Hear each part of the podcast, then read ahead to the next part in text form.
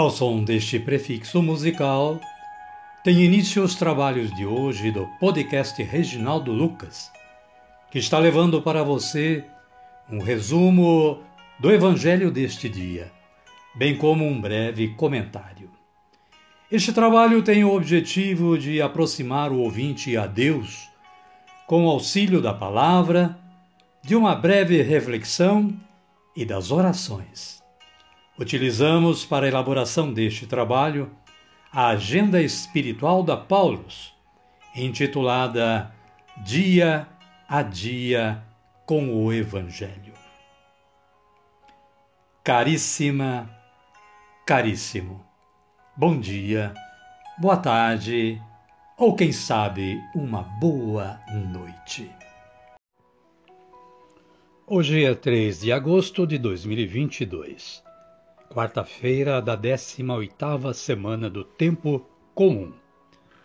Com base no aplicativo Liturgia Diária da Canção Nova, como fazemos sempre, o santo do dia hoje é uma santa. Dentre muitos outros santos, é Santa Lídia.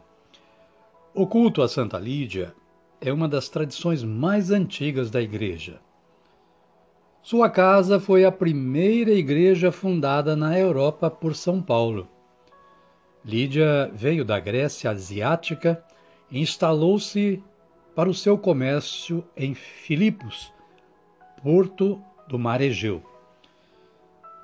Ela e a família se converteram no ano 55, quando encontraram os apóstolos Silas, Timóteo, Lucas e Paulo. Essa conversão é narrada no Ato dos Apóstolos por São Lucas. Como assim está? Aí nos assentamos e falávamos às mulheres que se haviam reunido, e uma mulher chamada Lídia, da cidade dos Tiatirenos, vendedora de púrpura, temente a Deus, nos escutava. O Senhor abriu-lhe o coração para atender às coisas que Paulo dizia. Está lá em Atos, capítulo 16, versículos 13 e 14. Depois disto, ela os convidou: Se vocês me consideram fiel ao Senhor, permaneçam em minha casa. Lídia era uma comerciante de púrpura, corante usado em tecidos finos como a seda e a lã de qualidade. Dessa forma, ela era considerada uma mulher rica e influente, o que a ajudou a evangelizar outros filipenses. A missão de levar o evangelho para o Ocidente a manteve próxima ao apóstolo Paulo. O nome de Lídia foi incluído no martirológio romano pelo cardeal César Barônio em 1607, que estava responsável pela revisão da lista de santos. Santa Lídia, rogai por nós. Caríssima, caríssimo. As leituras de hoje são estas. Jeremias, capítulo 31, versículos de 1 ao 7. Deus salva o seu povo, o resto de Israel. O salmo também é de Jeremias, capítulo 31, versículos 10 a 12b e versículo 13. Pode ter este título: Quem dispersou Israel o reúne. A antífona é a seguinte: O Senhor nos guardará qual pastor a seu rebanho. E o Evangelho de Jesus Cristo, segundo Mateus, está no capítulo 15, versículos 21 a 28. A mulher cananeia. O versículo 25 diz o seguinte: Mas ela chegou, ajoelhou-se diante dele e disse-lhe: Senhor, socorre-me. Amém, querida? Amém, querida. Convido a você que está me ouvindo neste momento, a rezar comigo a oração do Espírito Santo. Vinde, Espírito Santo, e enchei os corações dos vossos fiéis, e acendei neles o fogo do vosso amor. Enviai o vosso Espírito, e tudo será criado, e renovareis a face da terra. Oremos. Ó Deus, que instruístes os corações dos vossos fiéis, com a luz do Espírito Santo, fazei que apreciemos retamente todas as coisas, segundo o mesmo Espírito, e gozemos sempre da sua consolação por Cristo Senhor nosso. Amém. Agora sim, agora estamos fortinhos, fortinhos para dar continuidade ao trabalho de hoje. Convido a você agora a acolher o Santo Evangelho ouvindo este cântico de aclamação.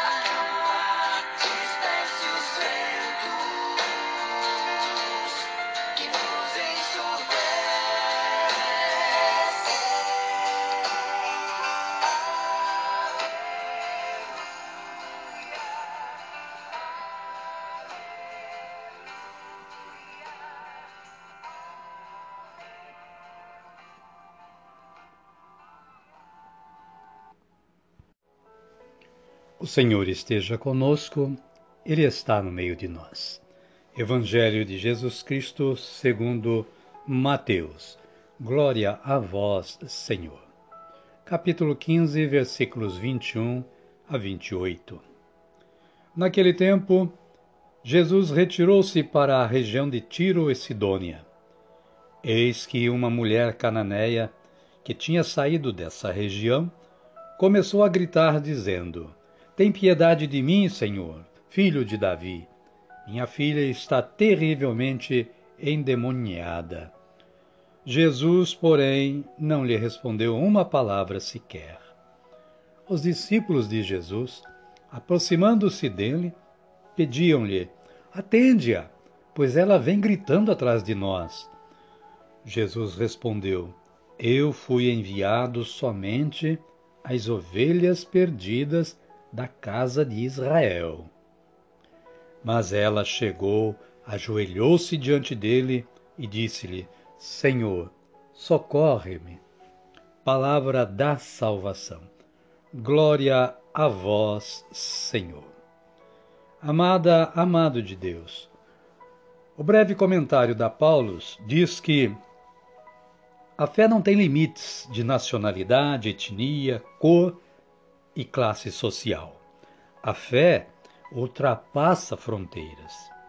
O testemunho da mulher cananeia é a expressão profunda do coração humano que tem sede da plenitude. Jesus é a plenitude e ela o reconhece como Senhor. A humildade e a persistência da pagã revelam que ninguém deve ser impedido de possuir uma vida digna. O caminho para a fraternidade entre as pessoas é a humildade e a abertura ao diálogo. Agindo assim, não nos limitamos nas portas da prepotência, mas somos saciados pelo banquete da vida em plenitude. Amém, querida? Amém, querido. E a minha oração de hoje é esta: Meu Senhor e meu Deus, perdoai-me e socorrei-me nas minhas ignorâncias, quando ainda procedo com discriminação diante dos irmãos e irmãs. Amém. Amada, amado de Deus, Vamos orar o Pai Nosso? Vamos. Ergamos os nossos braços aos céus e rezemos como Jesus nos ensinou a rezar, dizendo assim: Pai nosso que estais nos céus, santificado seja o vosso nome. Venha a nós o vosso reino, seja feita a vossa vontade, assim na terra como no céu. O pão nosso de cada dia nos dai hoje. Perdoai-nos as nossas ofensas, assim como nós perdoamos a quem nos tem ofendido. E não nos deixeis cair em tentação, mas livrai-nos do mal. Amém. E desta forma, chegamos ao final do nosso trabalho de hoje. Agradecemos mais uma vez a Deus Pai que nos deu esta força para realizar este trabalho. E agradecemos a você que tem colaborado com o podcast Reginaldo Lucas com a sua audição. E, logicamente, com a divulgação, o compartilhamento, que é muito importante para todos nós. Desejo que você continue tendo, você e sua família, um bom dia, uma boa tarde ou, quem sabe, uma boa noite. E que a paz de nosso Senhor Jesus Cristo esteja sempre com você e com todos, hoje, amanhã e sempre. Amém? Amém. Fiquem todos com Deus e até amanhã, se Ele nos permitir.